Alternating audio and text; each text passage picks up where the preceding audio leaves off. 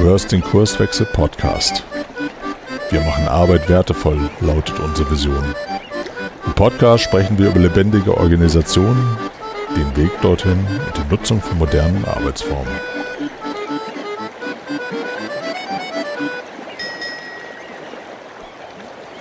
Moin zu einer neuen Episode im Kurswechsel Podcast. Mein Name ist Caroline Habekost und ich bin Kurswechslerin.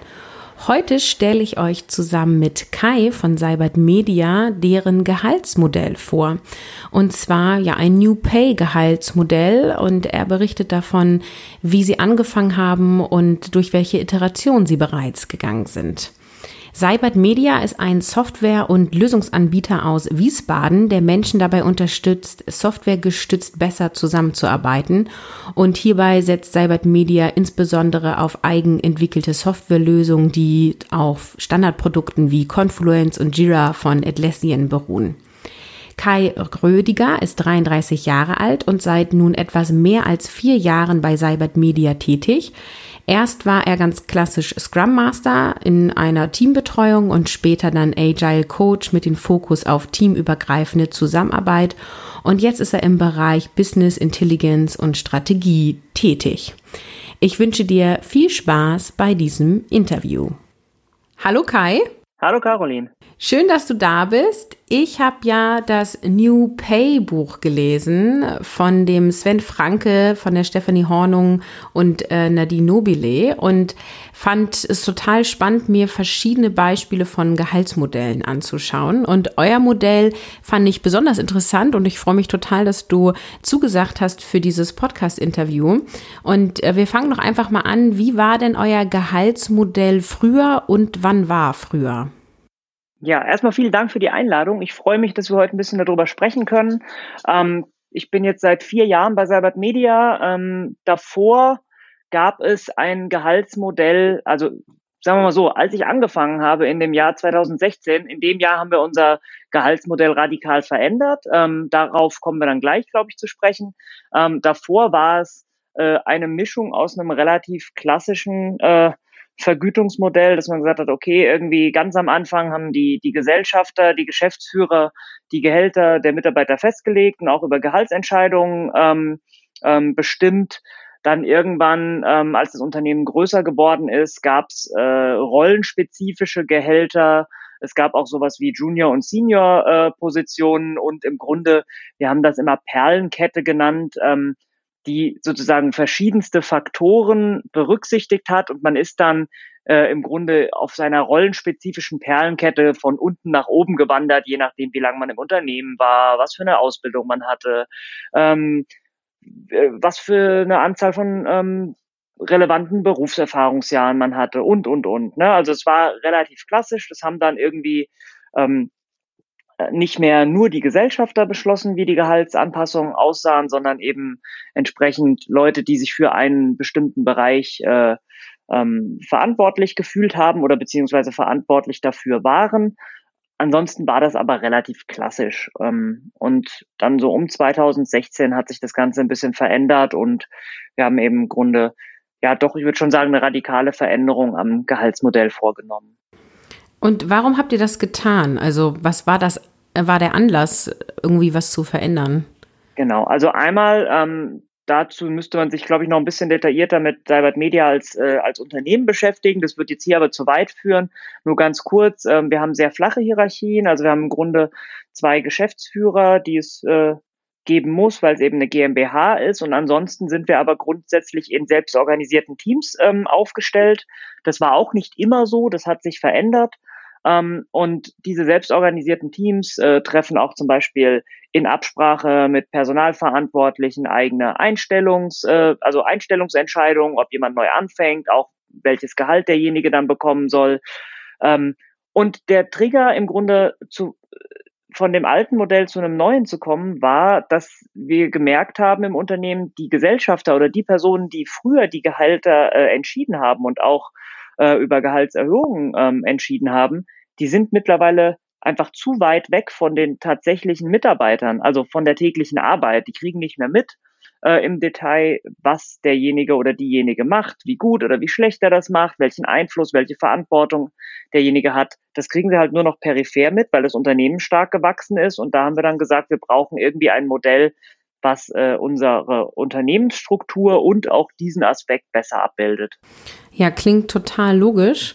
Und trotzdem ist ja so die Frage, wie, wie kommt man von dieser Idee ins Tun? Also, wie seid ihr vorgegangen? Was war denn so der erste Schritt und äh, wer war daran beteiligt? Mhm, ähm, also es gab äh, oder gibt seit längerem bei uns im Unternehmen ein, ein sogenanntes, äh, ein Instrument würde ich nennen oder einen Prozess. Das heißt ähm, Agile Org ist eine Kurzform für agile Organisation und ist im Grunde so ganz klassisch ist das unser kontinuierliches Verbesserungswesen oder kontinuierlicher Verbesserungsprozess würde ich es nennen. Das äh, haben wir in, ins Leben gerufen, nachdem alle Teams auf einmal selbst organisiert äh, ähm, aufgestellt waren, haben wir uns die Frage gestellt, warum können wir denn nicht Unternehmensentwicklung auch gemeinsam und selbst organisiert machen? Und diese Agile Org ist im Grunde der Prozess dafür, dass Mitarbeiter Ideen ähm, einreichen können, wobei einreichen eigentlich äh, viel zu bürokratisch klingt. Man kann Ideen einbringen und die werden dann gemeinsam äh, gescreent und so ein bisschen bewertet nach verschiedenen Kriterien, wie wichtig das für uns als Unternehmen ist, äh, wie dringend das ist, wer beteiligt sein sollte. Und die Veränderung des Gehaltsprozesses ist ein Ergebnis oder ein Thema, das wir im Rahmen dieser Agile Org eben behandelt haben. Sprich, ähm, Mitarbeiter haben das eingebracht, dass wir das doch vielleicht anschauen und verändern sollten. Und dann gab es eine Storygruppe, ähm, die sich mit dem Thema beschäftigt hat. Ich kann dir nicht mehr genau sagen, wer da mit dabei war. Ich weiß nur, dass es eine interdisziplinäre Storygruppe war, die sich zusammengesetzt hat aus äh, Scrum Master, Agile Coaches, Personalverantwortlichen, irgendwie natürlich auch jemanden aus der Gesellschaft äh, oder von den Gesellschaftern, aber ähm, eben auch ganz normalen Mitarbeitern, äh, Entwicklern. Es waren, glaube ich, so sechs, sieben Leute, die sich mit dem Thema beschäftigt haben und im Grunde ein neues Modell erarbeitet haben. Ja, total spannend. Und weißt du auch, ähm, wie konkret vorgegangen worden ist? Also habt ihr erstmal euch informiert, was gibt es oder habt ihr eine Umfrage gemacht äh, von allen Mitarbeitenden? Also wie ist man überhaupt in irgendeine Richtung gegangen sozusagen? Ja, also tatsächlich kann ich da im Detail nicht so viel zu erzählen, weil ich habe 2016 im März angefangen und äh, ich glaube 2016 im Januar wurde das Ganze ausgerollt. Das heißt, irgendwie in dem halben Jahr davor ähm, hat dieser Prozess stattgefunden. Im Normalfall ist es aber schon so, dass wir immer ähm, vom Status quo bei uns ausgehen und schauen, was sind denn die größten Probleme, die wir gerade haben und äh, wie wollen wir die quasi angehen oder beziehungsweise welche davon wollen wir angehen. Und ähm, dann gibt's meistens natürlich so ganz klassisch irgendwie eine Recherchephase, dass man mal schaut, was machen denn andere Unternehmen so. Wir haben auch mehrfach zum Beispiel schon mit der Gehaltsformel äh, experimentiert, also nicht, nicht praktisch, sondern eher theoretisch, äh, ob das was für uns wäre.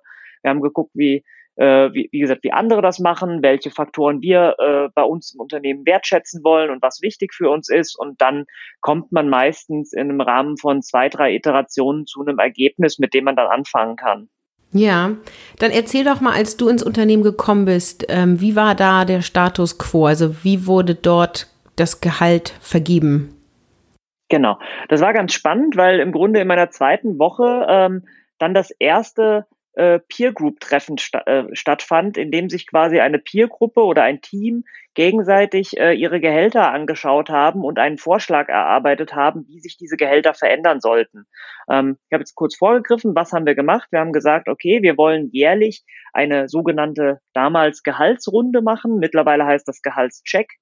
Ähm, weil Runde auch so ein bisschen äh, äh, ähm, impliziert, es passiert jedes Mal was.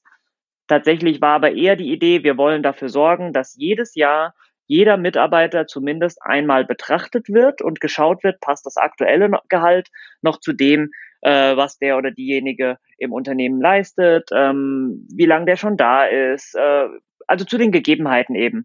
Und ähm, was wir dann gemacht haben, ist, jährlich haben sich im Frühjahr die Teams oder Peergruppen, je nachdem, ähm, was, was besser gepasst hat, zusammengesetzt und ähm, sich gegenseitig angeschaut, wie ist denn die Gehaltsverteilung bei uns im Team und wie sollte sie aus unserer Sicht denn fairerweise sein? Wie sollten Veränderungen aussehen? Ist das Gap zwischen dem, der am niedrigsten verdient und der, der am meisten verdient, vielleicht zu hoch oder ist es genau richtig? Ähm, und aus diesen Peer Group Checks ähm, wurde dann ein Vorschlag erarbeitet, der an das Gehaltschecker Gremium äh, weitergeleitet wurde. Das Gehaltschecker Gremium wiederum sind Mitarbeiter gewesen, die gewählt wurden. Und zwar haben wir ähm, im Unternehmen eine Wahl durchgeführt. Jeder Mitarbeiter durfte zwei Personen benennen, von denen er glaubt, dass sie für das gesamte Unternehmen eine gute Gehaltsentscheidung treffen können und gleichzeitig die einzelne Person, also denjenigen, der, das gewäh der, der gewählt hat, auch gut einschätzen können. Ähm, daraus ist dann ein Gremium von neun oder zehn Personen geworden, die möglichst viele Bereiche im Unternehmen abgedeckt haben. Und in diesem Gehaltschecker-Gremium wurden dann quasi die Vorschläge aller Peer Groups angeschaut und mit einer äh, mit einem Art ähm, Gehaltsbudget verglichen, das im Vorfeld von den Gesellschaftern festgelegt wurde. Die haben gesagt, wir wollen XY 1000 Euro in Gehaltserhöhungen ähm, investieren. Das stand sozusagen zur Verfügung. Die Zahl kannte man aber vorher nicht. Das kann, die kannten quasi nur die Gehaltschecker.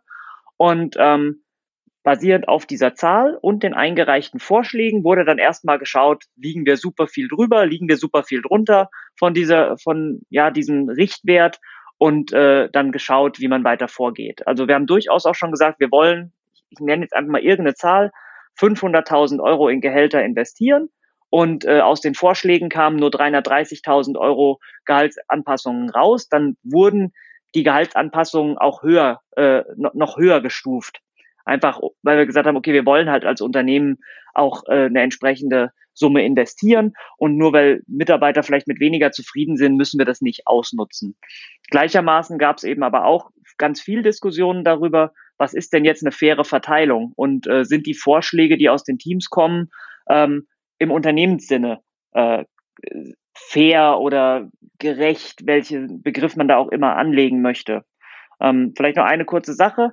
Äh, hierbei kam es dann natürlich immer zu ganz starken Diskussionen innerhalb des Gehaltscheckerkreises, weil die einzelnen Peergruppen haben sich natürlich nur sich selbst angeschaut, aber ob da die Gerechtigkeit oder die, die Verteilungsgerechtigkeit äh, über die Peergruppen hinweg auch mit rück, äh, berücksichtigt war, das war halt nicht nicht Bestandteil von diesen Peer-Checks. Und gerade da äh, kam es dann zu vielen Diskussionen darüber, ob äh, beispielsweise ein Product Owner jetzt mehr wert ist als ein Entwickler oder ein UX-Designer.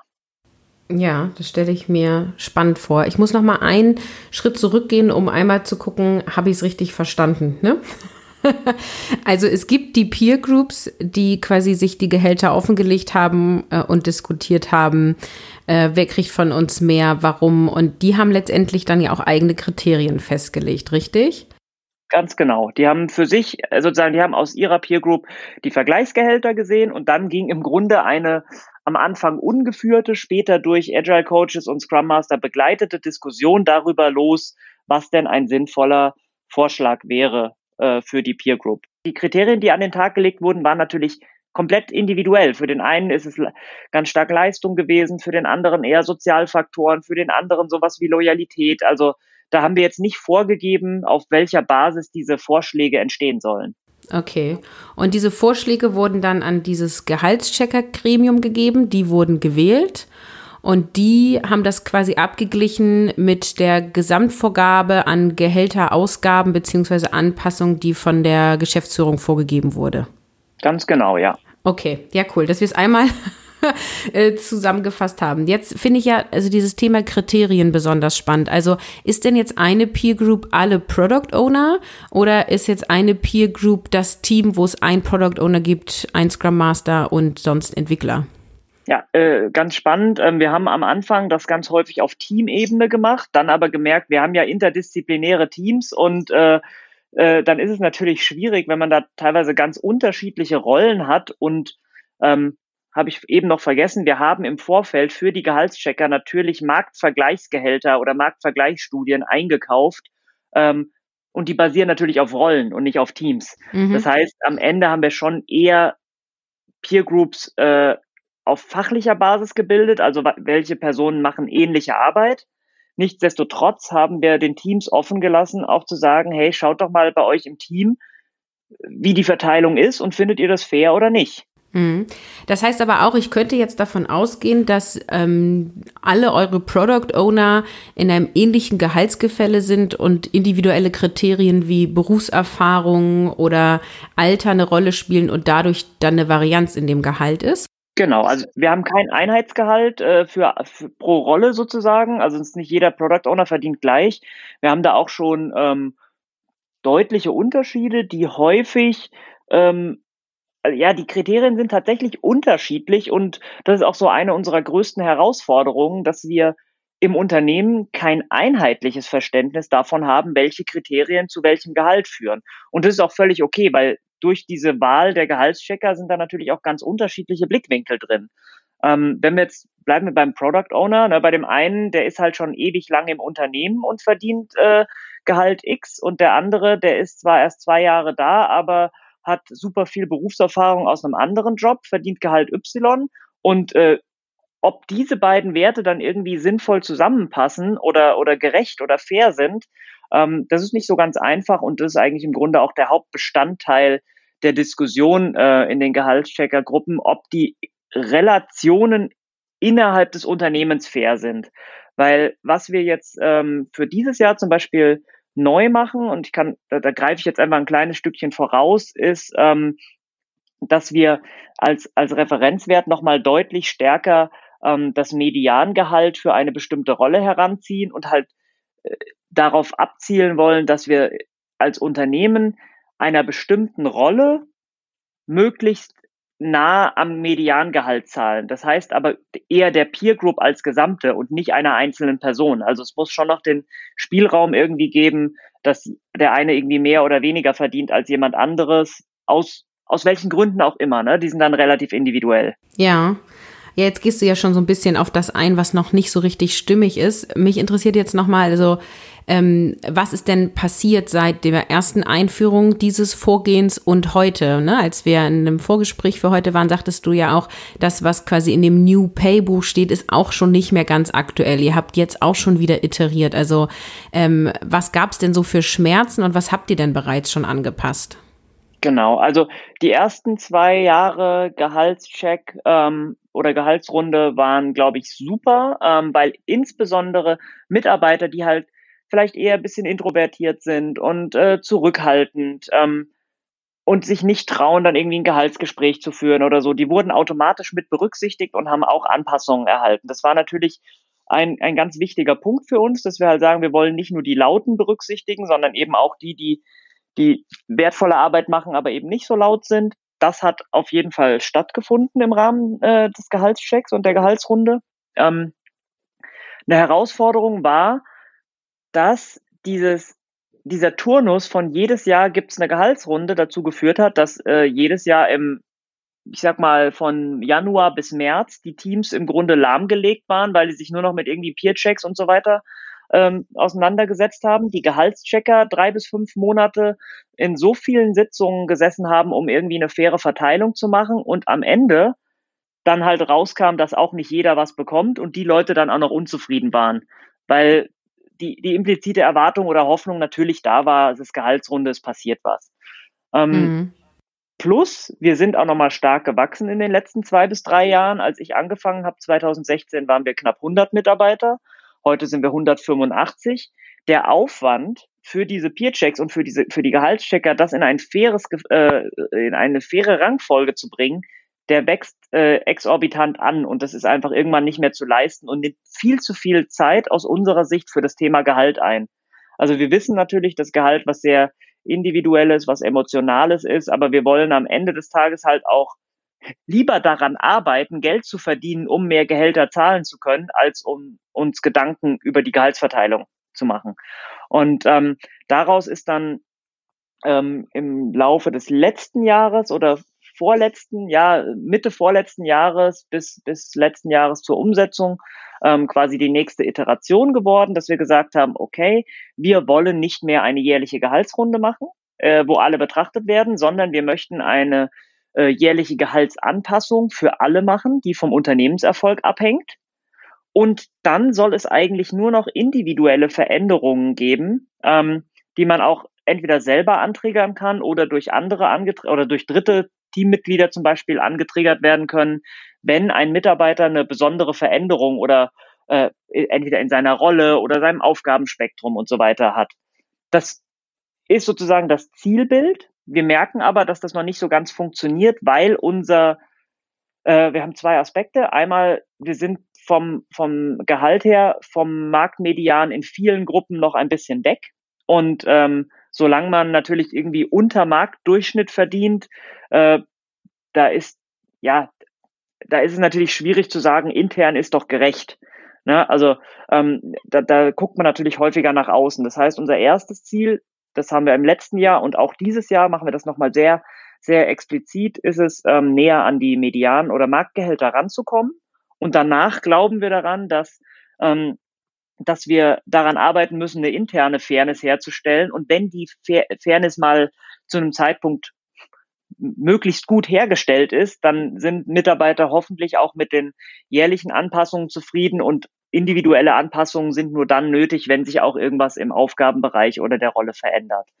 Ähm, auf dem Weg sind wir gerade. Äh, die Hoffnung ist, dass wir das mit dem nächsten Jahr oder mit dieser Gehaltserhöhung, äh, die wir, die wir diesmal flächendeckend für alle machen, ähm, dass wir das, äh, dass wir da einen ganzen Schritt näher kommen. Also ich hake bei dem Punkt interne Fairness, weil ja.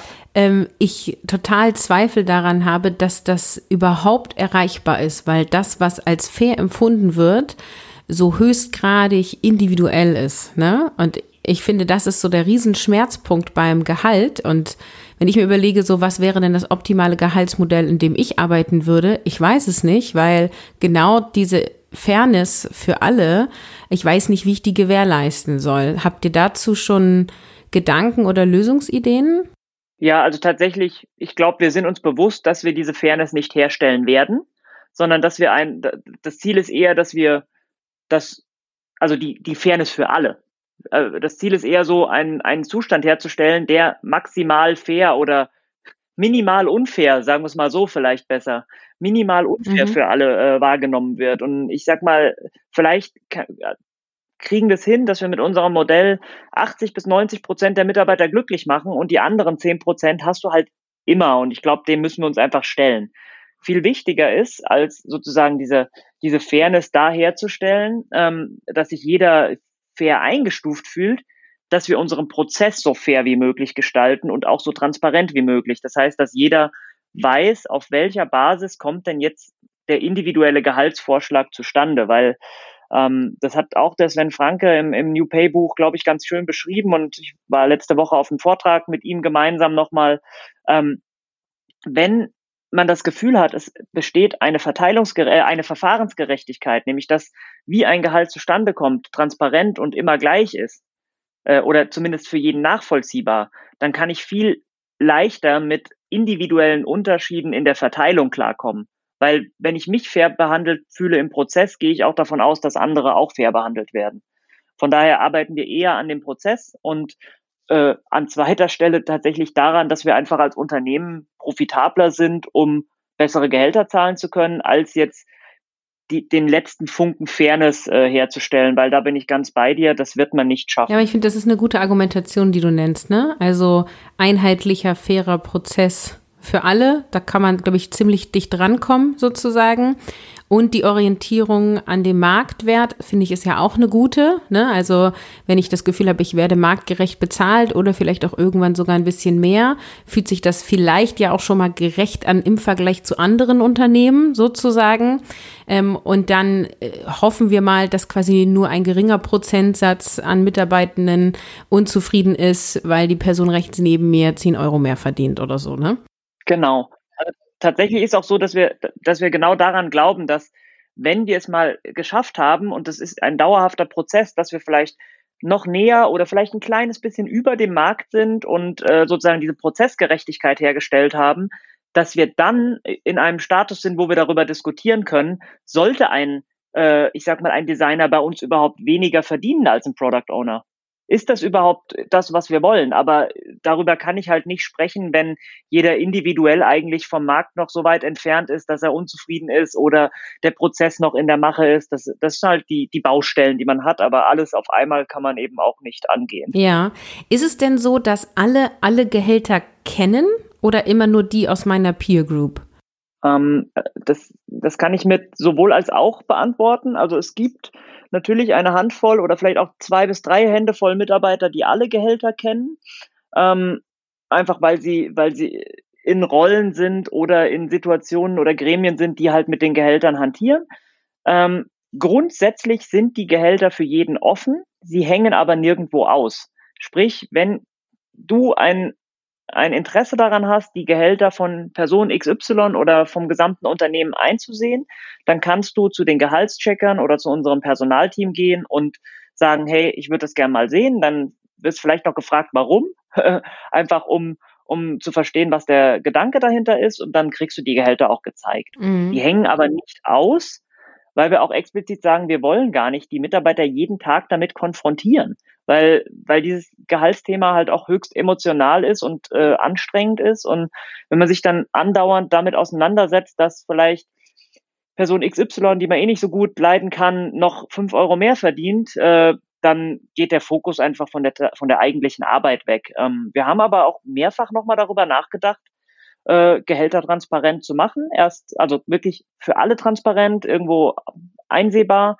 Ähm, haben das erst vor zwei Jahren, als wir über die, die nächste Iteration unseres Gehaltsprozesses gesprochen haben, auch im Unternehmen abgefragt und da war zumindest keine Mehrheit dafür, dass man gesagt hat, lass es transparent machen. Aber ich bin mir relativ sicher, dass wir die Frage immer mal wieder stellen werden. Also ich finde es kulturell ja eine mega Herausforderung zu sagen, okay, also Kai verdient jetzt X Euro und Caroline Y Euro. Ne? Was ich total spannend finde, das gibt es ja auch in manchen Unternehmen, sind so Gehaltspersonas. Also ein Scrum Master mit wenig Berufserfahrung verdient zwischen A und B Euro. Einer mit viel Erfahrung, ne? da müsste man halt so Kriterien festlegen, verdient in dieser Spanne und dann kann ich mich quasi einordnen und das ist halt ja auch hilfreich für die, die einen Gehaltswunsch angeben, wenn sie neu anfangen, dass sie quasi gucken können, okay, ich habe so viel Erfahrung, diese Kriterien spielen auch noch eine Rolle, dann ordne ich mich innerhalb dieser Spanne ein. Gibt es irgendwie sowas in der Art oder Gedanken in der Richtung oder passt das nicht zu eurem Modell?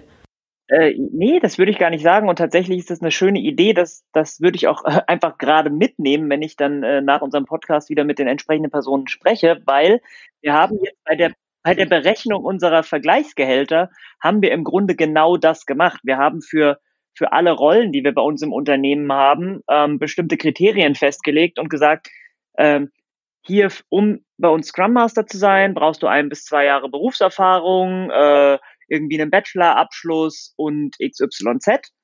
Und das haben wir für alle Rollen gemacht. Und Im Grunde könnte man das einfach mal nehmen und unsere tatsächlichen Gehälter, die da dahinter hängen, ähm, mal an die Rolle packen und eben diese Range, äh, diese Range auch aufziehen, dass man, dass man so mit Gehaltspersonas arbeitet. Kannte ich jetzt so noch nicht, finde ich aber super spannend und ähm, glaube, dass insbesondere bei uns äh, dass das gar nicht weit weg davon ist und gerade für die ähm, für die Einstellungsgespräche oder so ist es mit Sicherheit eine sehr coole, eine sehr coole, ja, Hilfestellung auch für die Teams und für den oder die Bewerberin, ähm, einfach mal zu schauen, wie sieht's denn im Unternehmen aus? Und wenn ich hier 20.000 Euro mehr fordere, als der Rest verdient, dann kann das halt nicht fair sein. Genau, also das finde ich das Charmante daran. Ich kenne es halt auch noch nicht in der gelebten Praxis. Ne? Insofern, wenn hier uns jemand zuhört und das schon ausprobiert hat, unbedingt melden. Dann mache ich noch ein Interview dazu. Ähm, ich finde halt das Charmante, es gibt eine gewisse Transparenz. Man kann sich selber einordnen und also ich zumindest als Arbeitnehmerin habe dieses Bedürfnis, mich irgendwie grob einordnen zu können. Und ich kann es momentan quasi ja nur an den Vergleichswerten zu Durchschnittsgehältern, die ich irgendwie online recherchieren kann oder so was ja nichts über das Unternehmen aussagt, in dem ich arbeite. Oder ich frage die Leute einzeln, aber weil es eben so ein ja intimes Thema ist ähm, und es irgendwie nicht gleich nach Hallo, ich bin Caroline und wie viel Geld verdienst du denn eigentlich kommt, ähm, ja, absolut. ist es halt sehr charmant. Und äh, da würde ich gerne auch nochmal drauf eingehen. Also was hat das mit eurer ähm, ja, ich nenne es mal Kultur gemacht. Also so dieses, ähm, wir arbeiten an diesem Gehaltsmodell, es wird iteriert. Also wie ging es dir oder auch deinen Kollegen mit der Veränderung des Gehaltsmodells und ähm, ja, was macht das letztendlich mit dem Menschen, der da so in dem Prozess mit drinne ist? Hm, du hast ja vorhin so schön gesagt, ja, du, du glaubst nicht daran, dass man diese Fairness herstellen kann. Da habe ich gesagt, das sehe ich ähnlich. Ich glaube, auch hier gibt es keine keine Antwort, die für alle gilt. Ne? Also ich glaube, mit, mit den Menschen hat das ganz unterschiedliche Dinge gemacht. Also gerade, also ich, ich möchte einfach mal die positiven Sachen vor allem hervorheben. Also wir hatten zum Beispiel Teams, äh, die in, im Rahmen ihres Peer-Checks dann gesehen haben, wie wenig manche verdienen im Verhältnis zu anderen, obwohl sie die gleiche Arbeit machen. Und äh, da, da kam dann auf einmal irgendwie so eine so Gruppendynamik rein, dass man gar nicht mehr geschaut hat, wie viel älter ist derjenige denn und wie viel länger ist er schon im Unternehmen dafür, dass er dieses Gehalt verdient, sondern es ging dann eher darum, nee, äh, bevor wir jetzt die, die schon viel Geld verdienen, noch weiter nach oben ziehen, wollen wir erstmal, dass unsere Kollegen, die weniger verdienen, einfach näher an uns rankommen. Also in einigen Teams ist es zu einem ganz starken, ja, ich sag mal so Bonding oder irgendwie auch gekommen, dass man gesagt hat, die, die, die haben verstanden, dass da so riesige Unterschiede sind und das war ein Ungerechtigkeitsgefühl innerhalb des Teams und die haben das gemeinsam aufgelöst. Und das hat natürlich die, die ja, irgendwie schon das, das Zwischenmenschliche in dem Team ganz stark äh, gestärkt. Gleichermaßen, und jetzt einfach das Gegenteil, ist halt manchmal auch rausgekommen, dass, dass Mitarbeiter, die halt wenig verdient haben, gesehen haben, ey, der verdient ja das Zweifache von mir und macht aber auch nur genau das Gleiche. Das fühlt sich nicht fair an.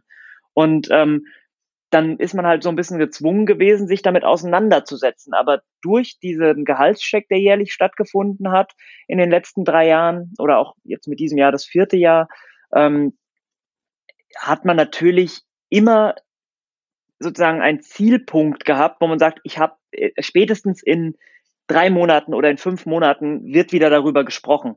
Und das ist nichts, wo, wo ich mich jetzt äh, äh, verbiegen muss, ähm, wenn ich vielleicht Angst habe, Gehaltsgespräche zu führen, äh, um das jetzt morgen oder übermorgen zu machen, sondern in zwei oder drei Monaten werde ich eh nochmal betrachtet und dann habe ich Möglichkeiten, mit, mich mit einzubringen. Also es hat auf jeden Fall kulturell irgendwie was verändert, aber ich könnte dir tatsächlich gar nicht sagen, in welche Richtung, weil ich glaube, dass das je nachdem, welchen Be Bereich oder welche Person du bei uns betrachtest, sehr, sehr unterschiedlich ist. Also es ist einmal prozessual für die Leute, die mit dem, mit dieser Gehaltsveränderung oder mit dem Prozess arbeiten, dann aber auch mit den Menschen, äh, die tatsächlich das Gehalt äh, dann bekommen oder be beziehungsweise die in die ähm, Gehaltsveränderungs-Peergruppengespräche äh, einbezogen sind. Ähm, das, es passiert ganz viel und allein, dass wir das Thema so transparent angehen, halten wir für richtig, dass wir es nicht sozusagen hinter dem Vorhang verstecken äh, und sagen, keiner erfährt, wie, wie Gehälter zustande kommen und wer was verdient. Allein das sozusagen an, ans Tageslicht zu bringen, hat definitiv was gemacht. Ähm, aber auch hier, wir sind da noch lang nicht am Ende. Also ich glaube, äh, das braucht noch. Und ich bin mir gar nicht mal sicher, ob das jemals aufhört, einfach weil es auch so ein emotionales Thema ist. Ja, und ich gehe auch davon aus, dass ihr in den letzten Jahren ja auch andere Arten von Veränderungen hattet. Deswegen ist ja auch immer so ein bisschen die Frage, ähm, was macht das mit den Menschen?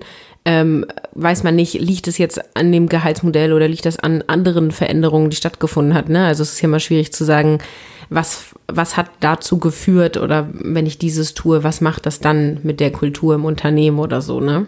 Von Kausalität können wir hier gar nicht sprechen. Also man hat natürlich irgendwie paar Indikatoren, ähm, aber tatsächlich würde ich sogar eher sagen, dass dieses Gehaltsthema bei uns immer dann relevant wird, wenn andere Sachen halt äh, Unzufriedenheit hervorrufen. Und ich glaube, die Unzufriedenheit, die kommt häufig aus ganz anderen Aspekten als dem Gehalt selbst. Also wir haben, wie du gesagt hast, wir haben ganz viele Veränderungen. Wir haben täglich, wöchentlich Veränderungen bei uns und es hört auch nicht auf und es ist anstrengend und äh, mal ist es für den einen in die positive Richtung, mal in die negative Richtung und für andere Mitarbeiter kann das genau umgekehrt sein. Von daher wird es ein dauerhaftes Thema sein und äh, die Unzufriedenheit mit dem Gehalt, äh, die entsteht ja häufig dadurch, wenn sie, also klar, entweder wenn das Gehalt einfach wirklich zu wenig ist, das äh, darf man nicht außer Acht lassen, ähm, oder wenn man vielleicht keinen Sinn mehr in seiner Arbeit sieht und dann irgendwie äh, Gehalt mehr zum Schmerzensgeld wird, ähm, da gibt es ja ganz viele Faktoren und ich glaube, es ist ganz wichtig und das tun wir auch, da einfach ein Auge drauf zu halten oder ein Auge drauf zu haben, ähm,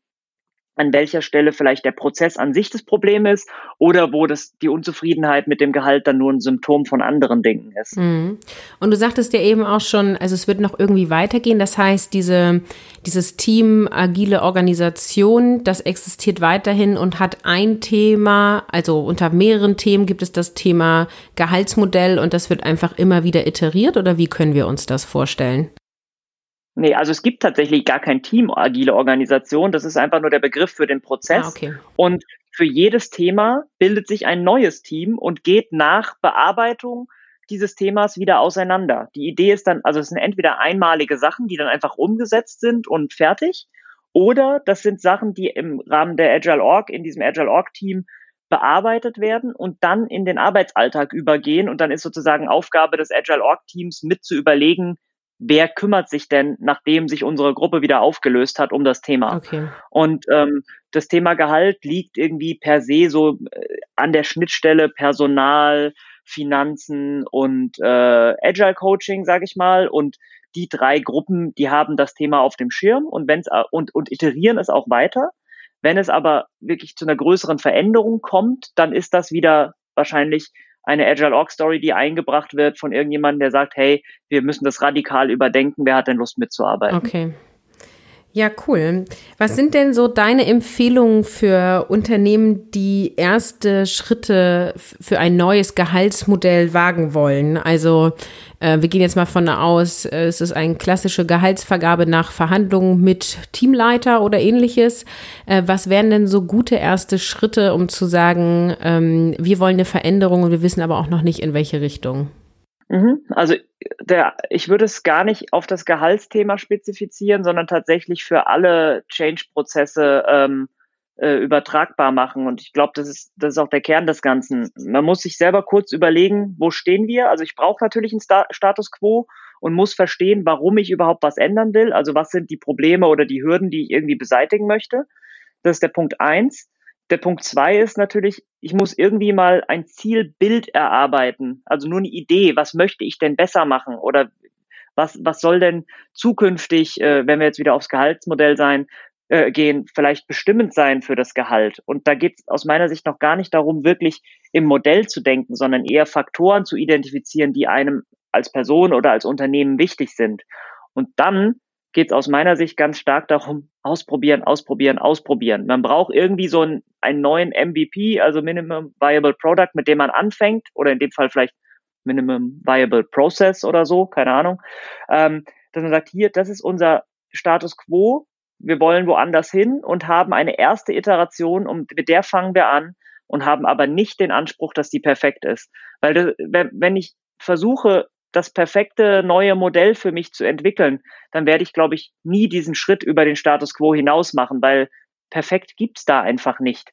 Es ist immer eine Zeitpunktbetrachtung und für den Moment ist es vielleicht gut oder schlecht, aber übermorgen kann das wieder anders aussehen. Und ich glaube, das Allerwichtigste ist, in einen Modus zu kommen, in dem man anfängt zu probieren und äh, Dinge zu verändern und dann wieder halt zu schauen, was hat es denn mit mit meinen Mitarbeitern, mit der Zufriedenheit, mit dem Gehaltsniveau, mit was auch immer gemacht? Und ist das das gewesen, was wir intendiert haben oder nicht? Und wenn ja, ist gut, dann können wir weiter dran arbeiten oder ähm, vielleicht auch einfach das so belassen und äh, monitoren im Sinne, äh, dass man sagt, erfüllt es auch nächstes Jahr noch unsere Bedürfnisse? Und wenn es eben nicht der Fall ist, dann sollte man den Aufwand auf sich nehmen und die Zeit äh, daran weiter zu doktern. Ja, vielen Dank für all deinen Input. Ähm, ja, zum Ende nur noch die Frage, wo findet man dich und Cybert Media, wenn man mehr über euch erfahren will oder in Kontakt treten möchte? Ja, also erstmal vielen Dank auf jeden Fall für die Möglichkeit, über das Thema zu sprechen, Caroline. Hat mir sehr viel Spaß gemacht und äh, ich finde, äh, ja, es ist auch super wichtig, dieses Thema Gehalt so ein bisschen aus der Versenkung zu bringen und äh, darüber zu sprechen. Von daher nochmal vielen Dank. Ähm, wenn ihr mich äh, oder eben Cybert Media ähm, finden, schrägstrich kontaktieren wollt, ähm, ich glaube, du wirst nachher noch verlinken, einfach auf www.cybert-media.net könnt ihr auf der Webseite schauen. Ihr könnt mich unter K-R-O-E-D-I-G-E-R, also K. Rödiger at cybert-media.net äh, per E-Mail erreichen oder auf Twitter und äh, ja, Instagram, Facebook, auf den üblichen Kanälen ähm, findet ihr mich und Cybert Media. Die, die Links wird, glaube ich, Caroline einfach im Nachgang noch zur Verfügung stellen. Genau, die packe ich in die Show Notes und auch den Link zu dem New Pay Buch ähm, sind dann auch in den Show Notes und dann kann da jeder, der möchte, einmal draufklicken. Ja, mir hat super viel Spaß gemacht. Danke für die Einblicke. Ich bin gespannt, wie es weitergeht und vielleicht können wir ja noch mal in ein, zwei Jahren sprechen, wo ihr dann steht mit eurem Gehaltsmodell. Das wäre ja auch ganz spannend. Super gerne. Es wird mit Sicherheit nicht mehr so aussehen wie heute. okay, dann verabschiede ich mich. Tschüss. Danke, bis dann. Tschüss. Schön, dass du wieder reingehört hast. Mehr Infos zu uns und diesem Podcast findest du unter www.kurswechsel.jetzt.